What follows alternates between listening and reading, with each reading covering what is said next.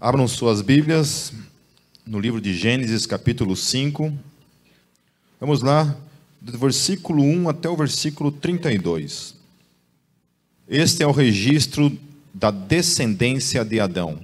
Quando Deus criou o homem, a semelhança de Deus o fez. Homem e mulher os criou.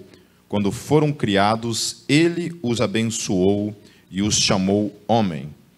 Aos 130 anos, Adão gerou um filho à sua semelhança, conforme a sua imagem, e deu-lhe o nome de Sete. Depois que gerou Sete, Adão viveu 800 anos e gerou outros filhos e filhas. Viveu ao todo 930 anos e morreu. Aos 105 anos, Sete gerou Enos. Depois que gerou Enos, Sete viveu 807 anos e gerou outros filhos e filhas. Viveu ao todo 912 anos e morreu. Aos 90 anos, Enos gerou Cainã. Depois que gerou Cainã, Enos viveu 815 anos e gerou outros filhos e filhas. Viveu ao todo 905 anos e morreu. Aos 70 anos, Cainã gerou Maalaleel. Depois que gerou Maalaleel, Cainã viveu 840 anos e gerou outros filhos e filhas. Viveu ao todo 910 anos e morreu. Aos 65 anos, Maalaleel gerou Jared. Depois que gerou Jared, Maalaleel viveu 830 anos e gerou outros filhos e filhas. Viveu ao todo 895 anos e morreu. Aos 162 anos, Jared gerou Enoque. Depois que gerou Enoque, Jared viveu 800 anos e gerou outros filhos e filhas. Viveu ao todo 962 anos e morreu. Aos 65 anos, Enoque gerou Matusalém. Depois que gerou Matusalém, Enoque andou com Deus 300 anos e gerou outros filhos e filhas. Viveu ao todo 365 anos Enoque andou com Deus e já não foi encontrado, pois Deus, pois Deus o havia arrebatado. Aos 187 anos, Matusalém gerou Lameque. Depois que gerou Lameque, Matusalém viveu 782 anos e gerou outros filhos e filhas. Viveu ao todo 969 anos e morreu. Aos 182 anos, Lameque gerou um filho. Deu-lhe o nome de Noé e disse: Ele nos aliviará do nosso trabalho e do sofrimento de nossas mãos, causados pela terra que o Senhor amaldiçoou. Depois que Enoque nasceu, Lameque viveu 595 anos e gerou outros filhos e filhas. Viveu ao todo 777 anos e morreu. Aos 500 anos, Noé tinha gerado Sem, Cam e Jafé. Vamos orar mais uma vez? Feche seus olhos.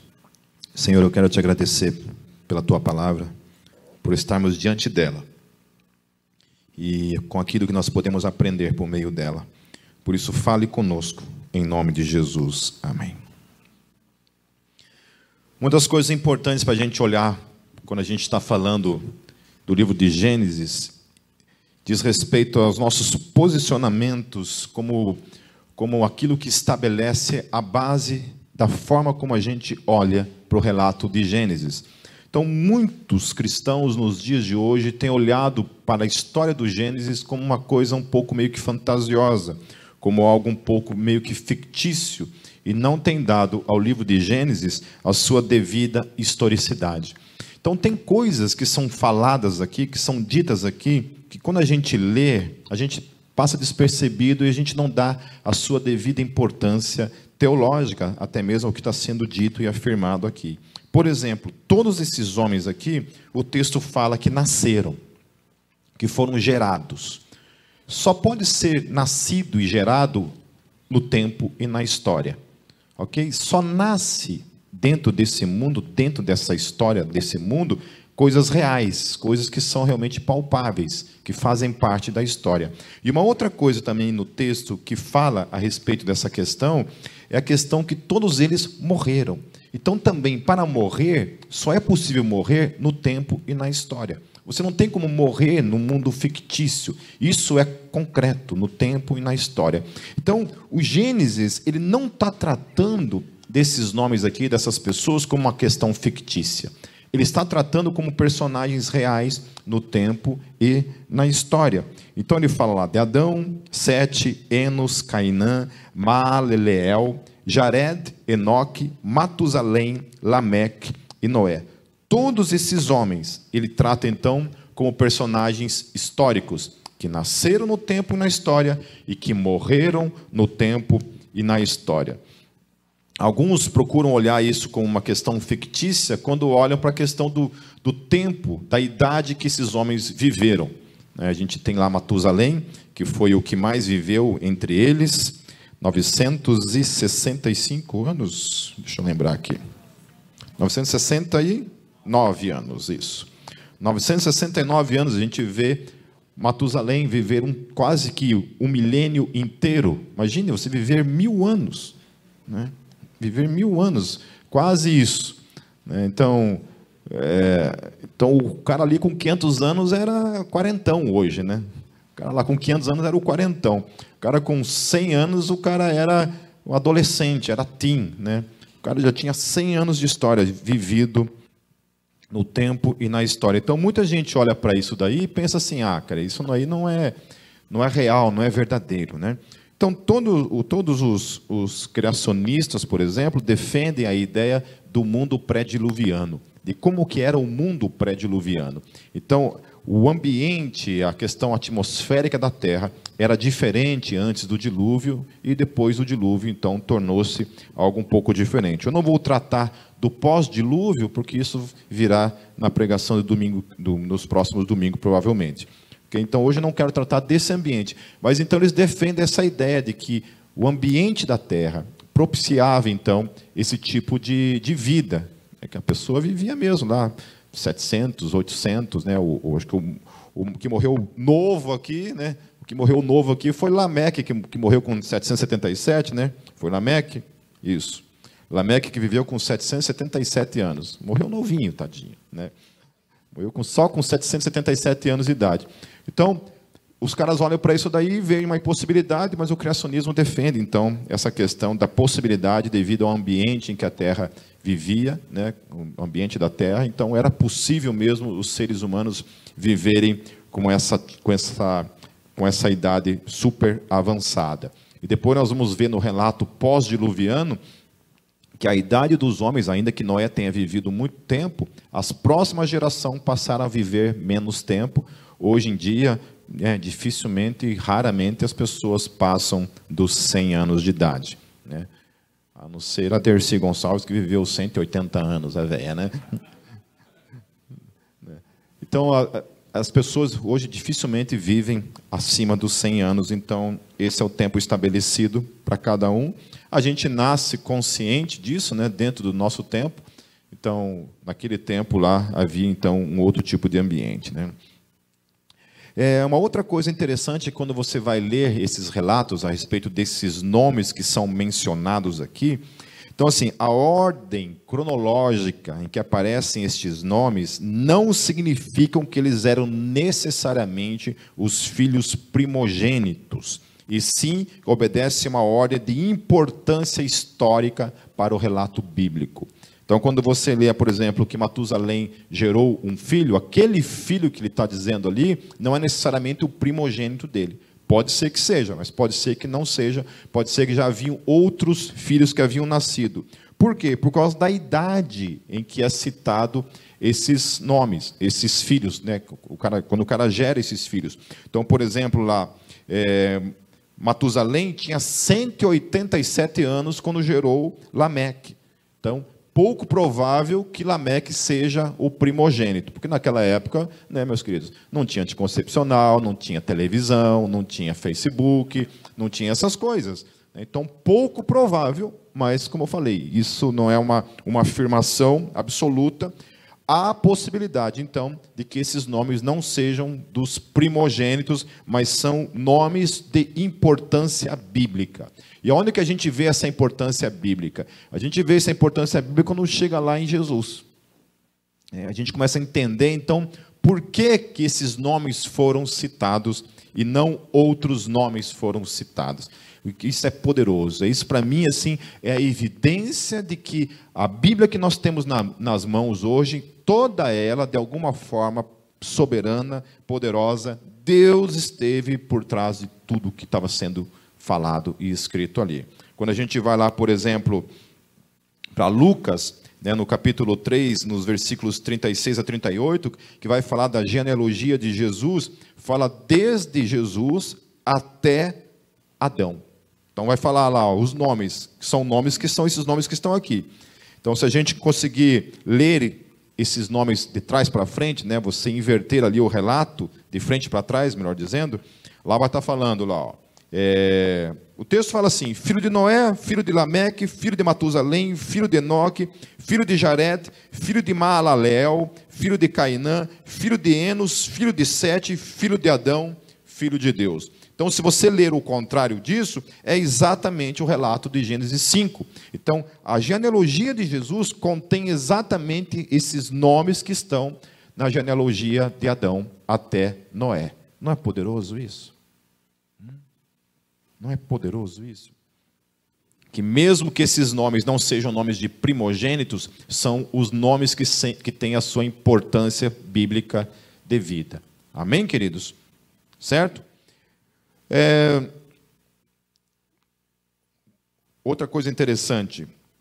Quando Adão morreu, Sete tinha 800 anos, Enos tinha 695 anos, Cainã tinha 605 anos, Maleleel, 535 anos, Jared, 470 anos, Enoque, 308 anos, Matusalém, 243 anos e Lameque, 56 anos. Portanto, Adão viveu e viu nascer oito gerações da sua descendência. Até eu só sabia até tataraneto. Né? Nem sabia mais o que vinha depois, porque é muito pouco provável alguém que venha a ver sua descendência depois disso. Né? Aí eu fui aprendendo alguns nomes aí que foi bem interessante. Então, é, ele viveu até o tempo de Lameque, que era o seu octaneto. Já tinham falado octaneto uma vez na vida? Então fala comigo, octaneto. Pronto, falou uma vez na vida. Né? Então, Lameque era o octaneto de Adão, e Adão viu, então, Lameque nascer. É...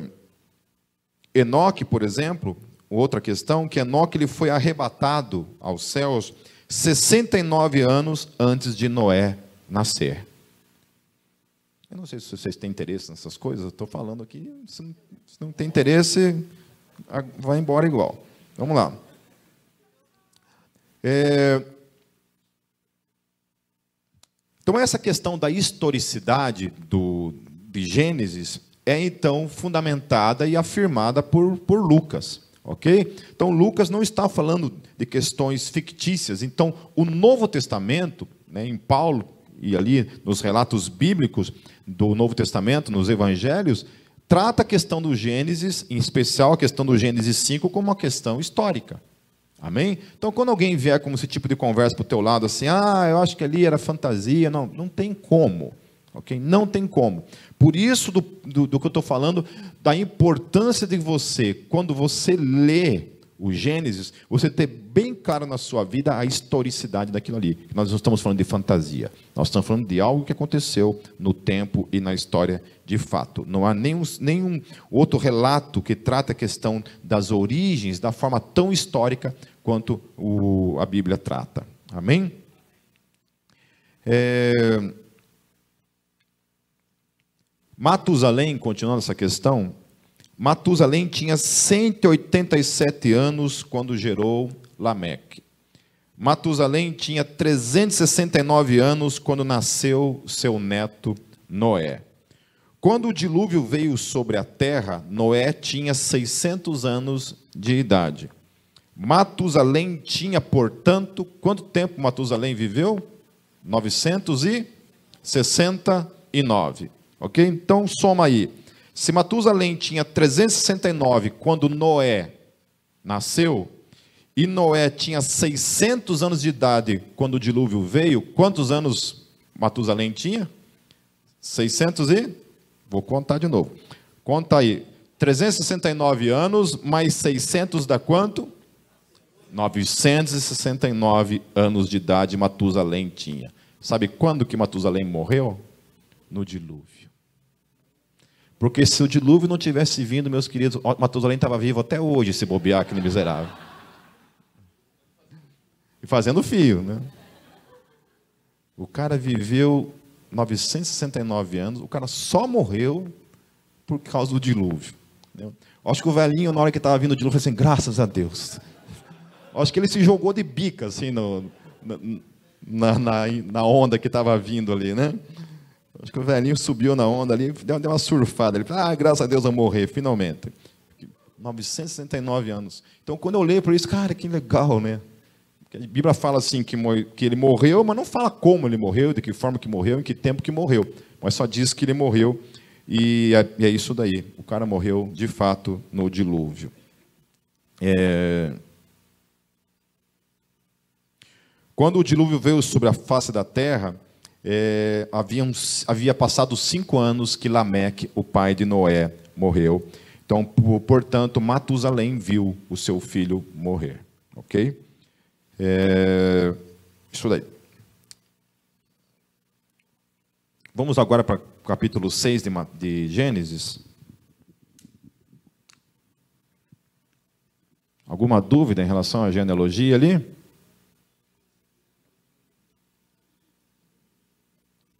Depois, se tiverem alguma dúvida, só para me enviar, ok? Que eu respondo em relação a isso.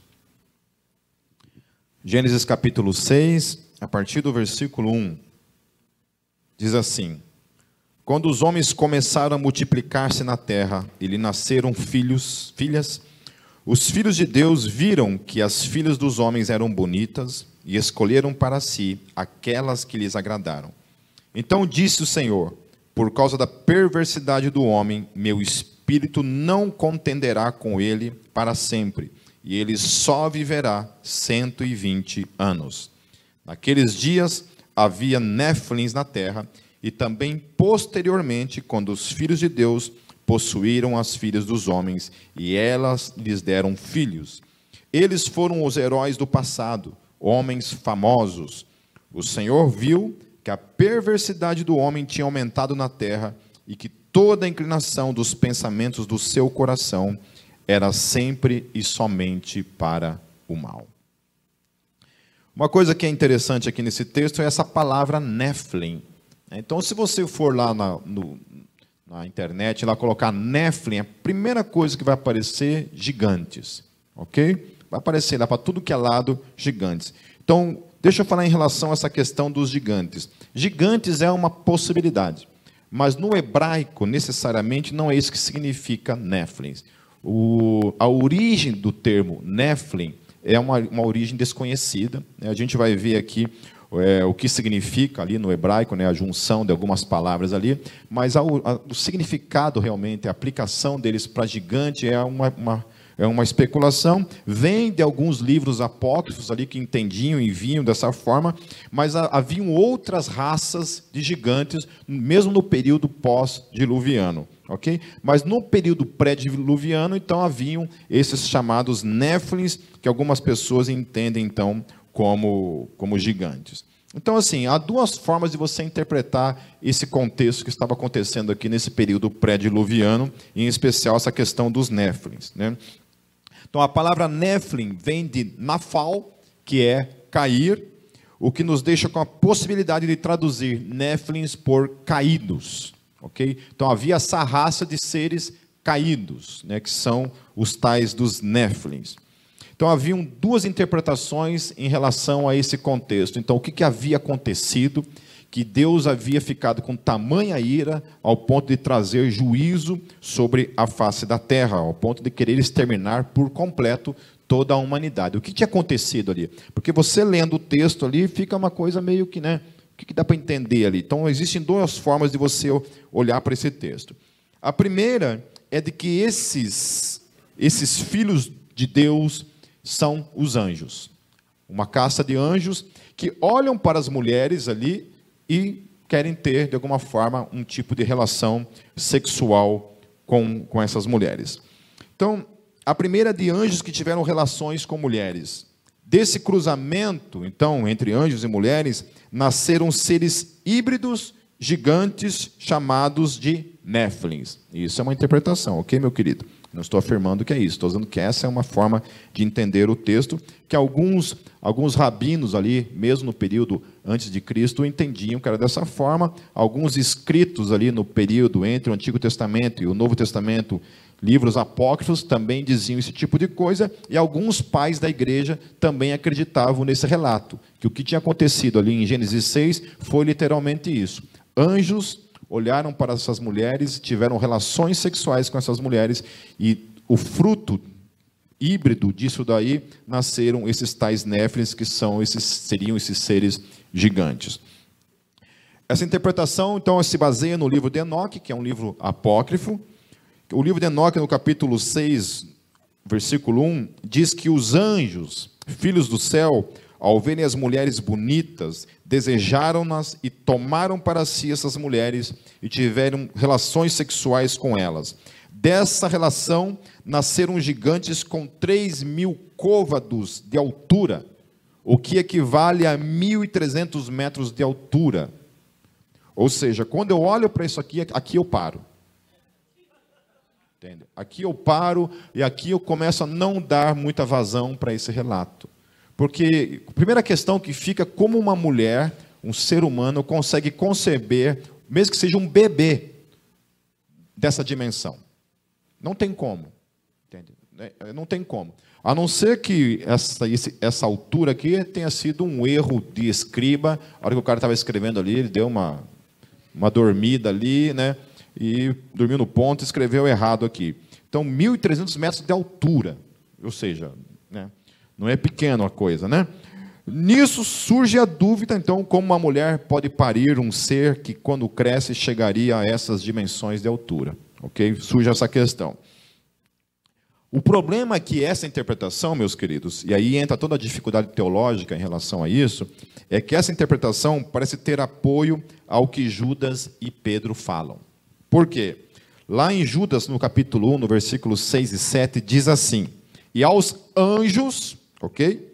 E aos anjos que não conservaram suas posições de autoridade, mas abandonaram sua própria morada, ele os tem guardado em trevas, presos em correntes eternas para o juízo do grande dia.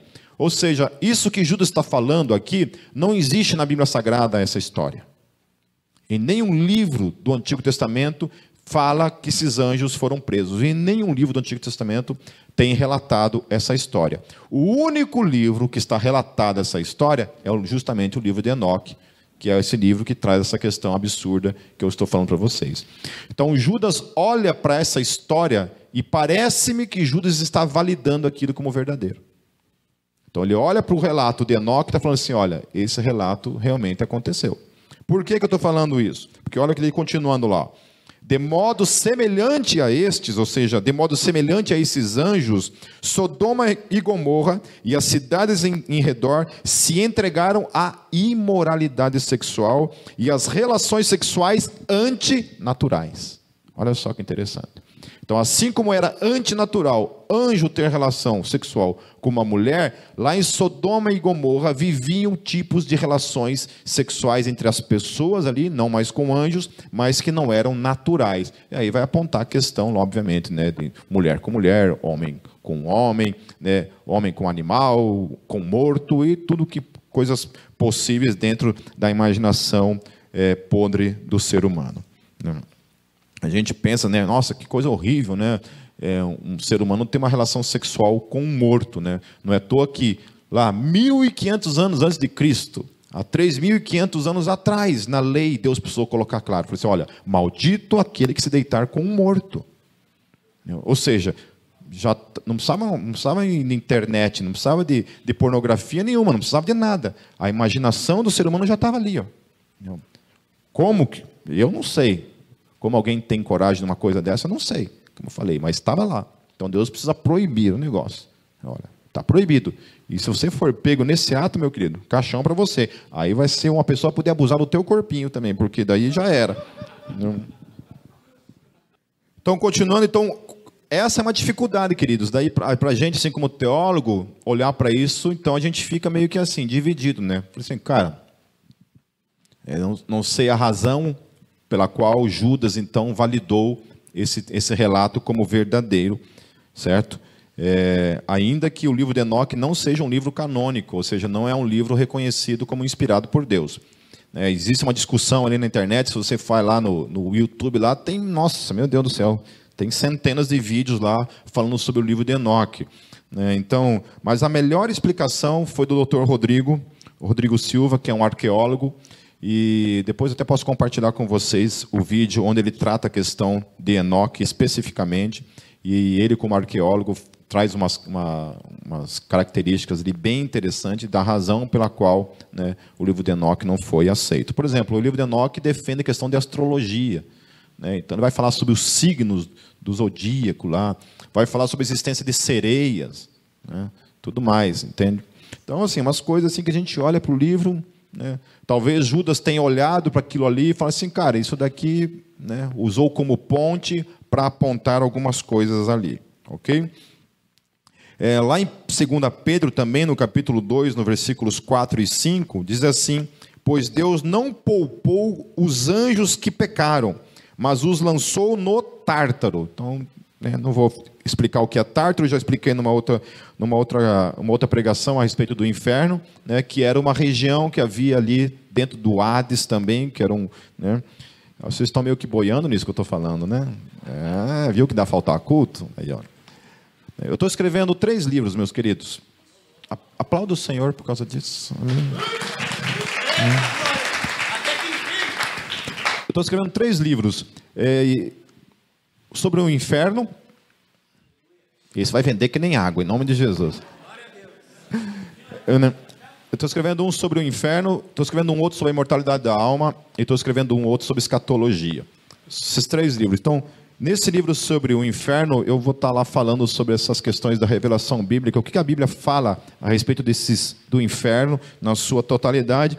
Principalmente, eu acho que no, no tempo que a gente está vivendo, onde essa questão de Deus como um Deus de amor está sendo muito falado e o, a palavra inferno está sendo bem deixada de lado, assim, né? Porque é, um, é de certa forma um tropeço para essa teologia que só fala de amor, de amor, de amor, de amor. Então, o inferno não é uma coisa muito, muito agradável de se falar. Ok? Então eu estou falando a respeito desse livro e uma das coisas que eu vou tratar lá é a respeito do Tártaro. Então, resumindo para vocês, o Tártaro é um lugar que fica dentro do Hades, aonde uma casta de anjos está presa, aguardando o dia do juízo. Ok? Então está ali. Pois Deus não poupou os anjos que pecaram, mas os lançou no Tártaro, então que é essa região, prendendo-os em abismos tenebrosos, a fim de serem reservados para o juízos, para o juízo ele não poupou o mundo antigo quando trouxe o dilúvio sobre aquele povo ímpio, mas preservou Noé, pregador da justiça, e mais sete pessoas. Ou seja, então Pedro também está ligando o dilúvio a essa questão do pecado dos anjos. Ok? Então tudo indica também que Pedro está também validando aquela história que Enoque está relatando então, no livro dele. Ok?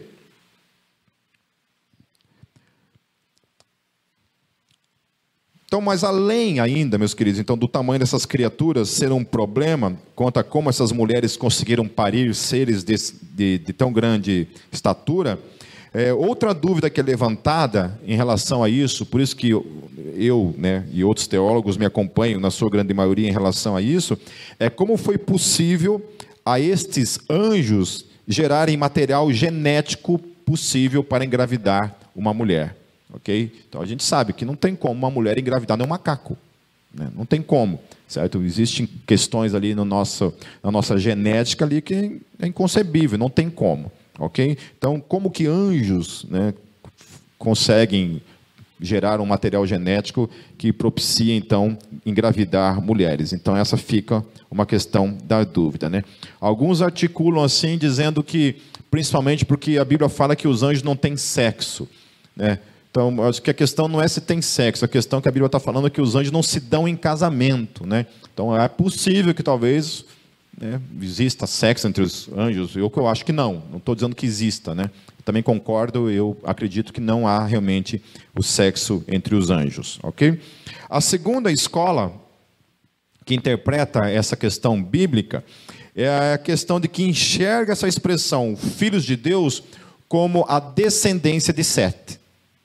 Ok? Então a segunda é de que o filhos de Deus está se referindo aos filhos de Sete, a linhagem dos que buscavam a Deus e esses então estavam se entregando à promiscuidade sexual. Ok? Então o texto que parece apoiar essa ideia é lá em Mateus 24, 36 a 38, e aí o outro texto de Lucas 17, 26, que seria a mesma passagem. Diz assim: Quanto ao dia e a hora, ninguém sabe, nem os anjos nos céus, nem o filho, senão somente o Pai. Como foi nos dias de Noé, assim também será na vinda do filho do homem. Pois nos dias anteriores ao dilúvio, o povo vivia comendo e bebendo, casando-se, dando em casamento, até o dia em que Noé entrou na arca. Então Jesus não menciona nada acerca de gigantes, Jesus não menciona nada acerca de pecado entre anjo e mulher, mas Jesus está apontando então que a vida ali o que estava acontecendo ali era uma coisa, então, que Deus olha para aquilo ali e fala assim: chega, chega. Então, assim será também na sua vinda. Vai ser o ponto em que Deus vai dizer: chega, e então virá a destruição. Uma, um outro ponto no texto também, que parece ser contra essa ideia de Enoque, é que o texto chama esses Néflins de heróis do passado, homens famosos. É, e o livro de Enoque contraria isso, porque no livro de Enoque vai falar que esses gigantes, eles estavam destruindo literalmente toda a terra. Estavam acabando com os animais e acabando com os seres humanos. Então não se pode chamá-los de heróis, né? a não ser que sejam heróis do Satanás, né? mas não, não de Jesus. Amém? Então essas são as duas formas de você enxergar. As duas formas não são conclusivas, ok? Então a gente vai ficar para perguntar para Deus lá na eternidade. Amém? Na eternidade nós estamos juntos lá. Chega, Jeová, que história é essa lá de Gênesis 6? Explica para nós o que aconteceu de verdade lá. Amém? Mas só falando para vocês que a Bíblia Sagrada dá vazão para as duas interpretações. Amém? Versículo 6, meus queridos. Então o Senhor arrependeu-se de ter feito o homem sobre a terra, e isso cortou-lhe o coração. Disse o Senhor: Farei desaparecer da face da terra o homem que criei os homens e também os animais grandes, os animais pequenos e as aves do céu. Arrependo-me de havê-los feito. Eu, numa outra pregação, já tinha explicado a respeito dessa questão do arrependimento em Deus, né? Porque a Bíblia fala que Deus não é homem para se arrepender, ok? Daí a Bíblia fala que, que Deus não é homem para se arrepender, portanto Deus não se arrepende. E agora o texto está falando que Deus se arrependeu? Como é que se lida com isso? Você está lá tentando evangelizar uma pessoa né, e você pega um cara que lança isso sobre você. Como que você responde essa questão, então, do arrependimento de Deus? Então, no hebraico, meus queridos, a palavra arrependimento está relacionada ao homem, que está relacionada ao homem é shub. E a Deus é naham. Então, toda vez que vai falar a respeito do arrependimento que diz respeito ao homem, à humanidade, vai usar o termo hebraico shub. E todas as vezes que vai se tratar da questão de Deus, que Deus se arrependeu, vai utilizar então a palavra naham, no hebraico, ok? Então, o significado dessas duas palavras, shub, está sempre aplicado ao pecado. Sempre aplicado ao pecado, ao erro ou ao remorso. Então, ou seja, quando o homem reconhece o seu erro e se arrepende do que fez, é shub. Então, eu me arrependo dos meus pecados. O que eu estou fazendo é shub. Nunca é naham, sempre é shub. Em Deus, nunca é shub. Deus não se arrepende porque Deus não tem pecado. Deus não tem shub em sua vida porque ele não tem pecado. Deus não tem erro em sua vida. Não há nada que Deus errou ao fazê-lo. Vocês viram uma hora, algum momento na Bíblia, Deus falou assim: ah, foi mal aí. Pisei na bola. É, não devia ter feito desse jeito. Né? Já viram? Alguém encontrou na Bíblia algum dia Deus se arrependendo de algo nesse aspecto que ele errou? Ele falando, nossa, errei. Né? Eu, eu com certeza estou muito longe disso. Né? Porque se tem alguém que erra, está aqui. Hum. Então, arrependimento, essas coisas não dizem respeito a Deus. Então, toda vez que você e eu nos arrependemos de um pecado, de um erro, ou temos um remorso em relação a alguma coisa, a palavra utilizada é arrependimento, é shub. Em Deus, sempre está ligada em relação a Deus para com o homem. Por exemplo, Deus diz que vai destruir o homem se ele não se arrepender. Então Deus está dizendo assim: olha, se você não shub dos seus pecados, eu vou destruir você. Ou você shub dos seus erros, ou eu vou acabar com a tua raça. Amém? Aí você olha para essa advertência de Deus para a tua vida e fala assim: não, então tá, Deus. Eu shub dos meus pecados, shub dos meus erros e das minhas falhas. Amém? Amém, Jesus? Perdão pelo que eu fiz, eu chame dos meus pecados. Aí então Deus olha para você, olha para isso e para aquilo que você ia colher diante da, daquele erro que você estava fazendo, se você não se arrependesse, Deus vai dizendo: tá bom, então tá bom, Pipe, então tá bom. Então eu narrando daquilo que iria acontecer diante de você. Então eu retiro aquilo que iria acontecer se você continuasse naquele caminho. Está entendendo? Isso é o arrependimento de Deus.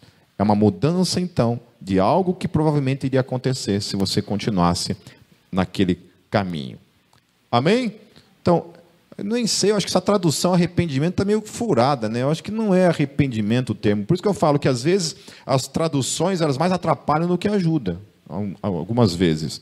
Certo? Então, essa palavra que é arrependimento, eu acho que não é a palavra que caberia aqui, né? É uma mudança apenas de algo que Deus então adverte o ser humano: olha, não vá por esse caminho, que se você for por esse caminho, eu terei que destruir você. Aí você se arrepende daquilo ali. Então Deus se arrepende, entre aspas. Então Deus narram diante daquilo que está ali. Amém? Um outro aspecto também do porquê que Deus olha então para aquela humanidade ali, para aquele contexto que está vivendo ali, Deus decide então destruir a humanidade. Deus fala assim: Eu vou acabar com essa raça. Acabou. Eu, eu narram de ter criado essas pessoas. Eu me arrependo de ter criado essas pessoas. Eu vou destruir essas pessoas. Amém? Deus tinha um projeto, então Deus se arrepende daquele projeto, faz uma mudança de projeto ali, fala assim, agora vai ser dessa forma que as coisas vão acontecer. O pecado a iniquidade do homem tinha chegado ao seu limite. A taça da iniquidade havia transbordado. Deus lida comigo e com você dessa forma, meus queridos. Por isso que crente que vive pecando, vive fazendo caca por aí e acha que está tudo dentro da sua normalidade, que não vive uma, uma, uma vida de arrependimento, de shut, e vive pecando, fica testando o narram de Deus no seu dia a dia, vive pecando, essas pessoas estão brincando com uma coisa muito séria, que é a questão da taça da iniquidade. Deus tem uma taça da iniquidade que ele estabelece sobre cada um de nós. Todas as vezes que eu e você transbordamos essa taça, o juízo vem sobre mim e sobre você. Esse mundo não foi destruído ainda, porque a taça da iniquidade que Deus estabeleceu para esse tempo, para essa era, ainda não transbordou. Mas assim que a taça chegar ao seu limite e transbordar, Deus finalmente trará juízo sobre a face da terra. Então, quando Deus olha para aquele contexto histórico que a igreja estava, que a humanidade estava vivendo, Deus estabelece então que chega, acabou. Não há mais como a humanidade continuar pecando da forma como está. E o que é interessante é que Jesus ele estabelece essa mesma questão com relação à sua vinda. Fala, olha, é a mesma coisa. Assim como estava lá, todo mundo vivendo aquela sacanagem, né? porque tanto, é, tanto Judas e, e, Pedro, quanto o relato de Mateus, tratam que havia uma questão acontecendo ali, que é a questão da sexualidade. Né? Judas e Pedro, principalmente, falam assim: olha, o povo está vivendo uma promiscuidade total. Né?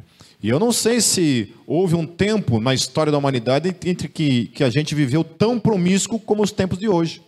Então, eu não sei, não sei até onde, até quando Deus vai conseguir ainda lidar com essa questão da iniquidade da humanidade que a gente tem vivido e visto com os nossos próprios olhos hoje.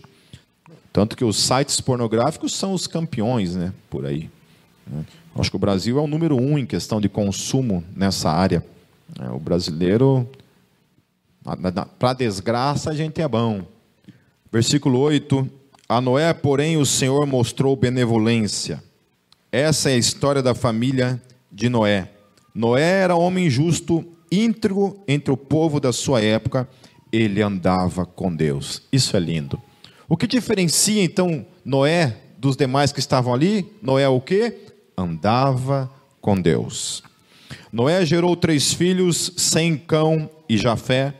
Ora, a terra estava corrompida aos olhos de Deus e cheia de violência. Ao ver como a terra se corrompera, pois toda a humanidade havia corrompido a sua conduta, Deus disse a Noé: Darei fim a todos os seres humanos, porque a terra encheu-se de violência por causa deles. Eu os destruirei juntamente com a terra. Então Deus olha para toda a humanidade e não vê ninguém. Simplesmente todos ali estavam tinham alcançado o limite da iniquidade, então Deus decide destruir a terra. É interessante porque o que, o tudo indica aqui é que a semente de Caim, aquilo que Caim começou a plantar lá no capítulo 4, tinha tomado conta da terra, porque o, texto fala de, de violência extrema. Né? Então, né? A gente viu a história de Lameque, que Lameque tinha matado lá um, um, cara jovem, pelo texto. Né? O texto fala que tinha matado um cara jovem, depois ele fala que matou um outro cara só porque olhou torto para ele. É o que o texto está dizendo. É, e aí fica, fica claro para nós assim que a herança de Caim tinha predominado, ao invés da herança de Sete, que era daqueles que buscavam a Deus. A herança de Caim tinha tomado conta ao ponto de que o mundo todo estava vivendo essa questão da violência. Acho que devia matar por causa de qualquer coisa, né? Dava bom dia para o cara, o cara já te matava, não podia nem, nem respirar direito. Versículo 14. Você, porém, fará uma arca de madeira de cipreste, divida-a em compartimentos e revista-a de piche por dentro e por fora. Faça-a com 135 metros de comprimento e 22 metros e meio de largura e 13 metros e meio de altura. Faça-lhe um teto com um vão de 45 centímetros entre o teto e o corpo da arca. Coloque uma porta lateral na arca e faça um andar superior, um médio e um inferior. Eis que vou trazer águas sobre a terra, o dilúvio, para destruir debaixo do céu toda criatura que tem fôlego de vida. Tudo que há na terra perecerá. Mas como você estabelecerei a minha aliança, e você entrará na arca com seus filhos, sua mulher e as mulheres de seus filhos. Faça entrar na arca um casal de cada um dos seres vivos, macho e fêmea, para conservá-los vivos com você. De cada espécie de ave, de cada espécie de animal grande e de cada espécie de animal pequeno, que se move rente ao chão, virá a você para que sejam conservados vivos. E armazene todo tipo de alimento para que você e eles tenham mantimento. Noé fez tudo exatamente como Deus lhe tinha ordenado. Amém? Gosto muito dessa parte. Que ele fez tudo conforme Deus o havia ordenado. Amém? Queridos, em questão, mais uma vez, a questão da historicidade do dilúvio, né? É, só a questão dos relatos em relação ao dilúvio, existe em, em mais de 230 povos sobre a face da terra, povos aborígenes, ou seja, povos primitivos, povos que eram daquela região mesmo, não de imigrantes, mas pessoas que estavam ali desde os primórdios daquele lugar, são os primeiros a chegarem nesse lugar. 213 lendas ou histórias acerca do dilúvio em todo o planeta. 59 lendas na América do Norte, 46 na América Central e América do Sul, 31 na Europa, 17 na África, 23 na Ásia e 37 na Oceania. A pergunta que fica: como que isso é possível, caso isso não seja de fato uma história real no tempo e na história? Como que se chega a 213 lendas? Como que povos aqui na América do Sul relataram acerca de um dilúvio? Como que povos primitivos na Oceania, povos primitivos na Ásia, na Europa, na África e na América do Norte, como que esses povos relataram acerca desse evento mundial? E uma coisa que é interessante nesses 203 relatos espalhados entre esses povos é que todos eles relatam que a humanidade estava vivendo o auge do seu pecado. O auge do seu pecado. Eles haviam deixado de adorar a Deus. Falam que Deus avisou o homem que iria destruir a terra com água. Falam que Deus mandou esse homem construir um barco para se salvar. Falam de que os animais também foram salvos desse modo. Citam, é, citam inclusive um corvo que havia um corvo que foi lançado e esse então trouxe um sinal de que havia então voltado vida sobre a face da terra. E falam também todos eles que oito pessoas foram salvas. Quantas pessoas foram salvas no relato do dilúvio? Oito pessoas. estou falando então de 213 lendas espalhadas no mundo todo que falam e que comprovam de que o dilúvio é um fato no tempo e na história. No próximo domingo, quando eu for falar a respeito do dilúvio, eu vou tratar pra, tra trazer para vocês algumas, algumas evidências também científicas que falam, que apontam realmente que o dilúvio foi um fato histórico. O que, que eu quero trazer para nós nessa noite, meus queridos, em relação a tudo isso? Primeira coisa é que nós devemos estar atentos a essa questão histórica, de que Gênesis é um livro verdadeiramente histórico, no tempo e no espaço. Que de fato o que está sendo escrito ali, o que foi escrito, e o que nós temos como revelação, aconteceu de fato. Se nós negarmos aquilo ali, nós temos que negar o Novo Testamento. Nós temos que negar a genealogia de Jesus, aquilo que está dizendo lá em Lucas. A outra questão é que a humanidade tinha chegado ao ápice do seu pecado e Deus trouxe destruição sobre a terra. Nós estamos vivendo, meus queridos, o ápice do pecado. Agora não é tempo do crente se entregar para a carne.